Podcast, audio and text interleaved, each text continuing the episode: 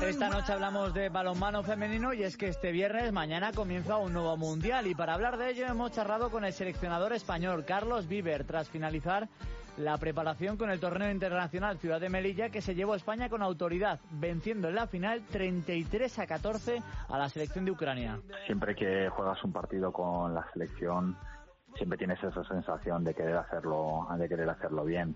También es verdad que un evento como un mundial o como un europeo, como una olimpiada, siempre tienen ese punto de, que te diferencia, ¿no? O diferencial respecto a otras semanas de trabajo. En este caso sí que es verdad que se empieza a respirar en el ambiente, pues pues la sensación de que tenemos el mundial aquí cerquita y de, sobre todo la ilusión de querer hacerlo bien. España ha cerrado su fase de preparación con muy buenas sensaciones, mostrando solidez defensiva, buen ataque y probando distintos sistemas de juego. Tienen metas bastante altas para este mundial y sobre todo ilusión después de algún tropiezo importante en anteriores citas. Sin ir más lejos, en el último mundial, hace dos años, caímos en octavos de final. No, no, me pongo metas y yo, nosotros intentamos siempre que el próximo partido sea mejor, el próximo entreno sea mejor, el próximo lanzamiento sea un poquito mejor que el anterior, ¿no?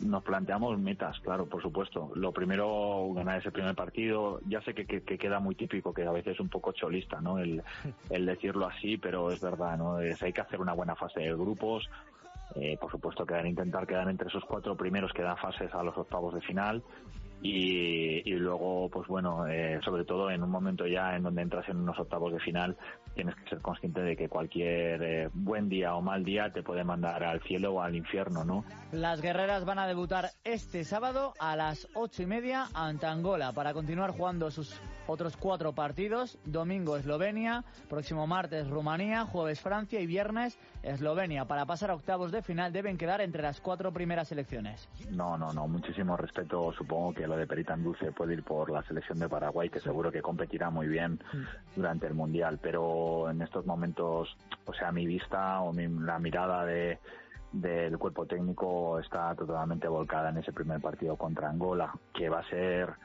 eh, pues una selección que ha ido creciendo en los, en los últimos años muchísimo hasta tener un nivel competitivo muy alto, ¿no? De, los, de las demás selecciones es, verdad que no tenemos que hablar demasiado porque yo creo que todo el mundo conoce de la peligrosidad que tiene Rumanía, del, bagaje que tiene Francia o de, o de la, peligrosidad que puede tener Eslovenia.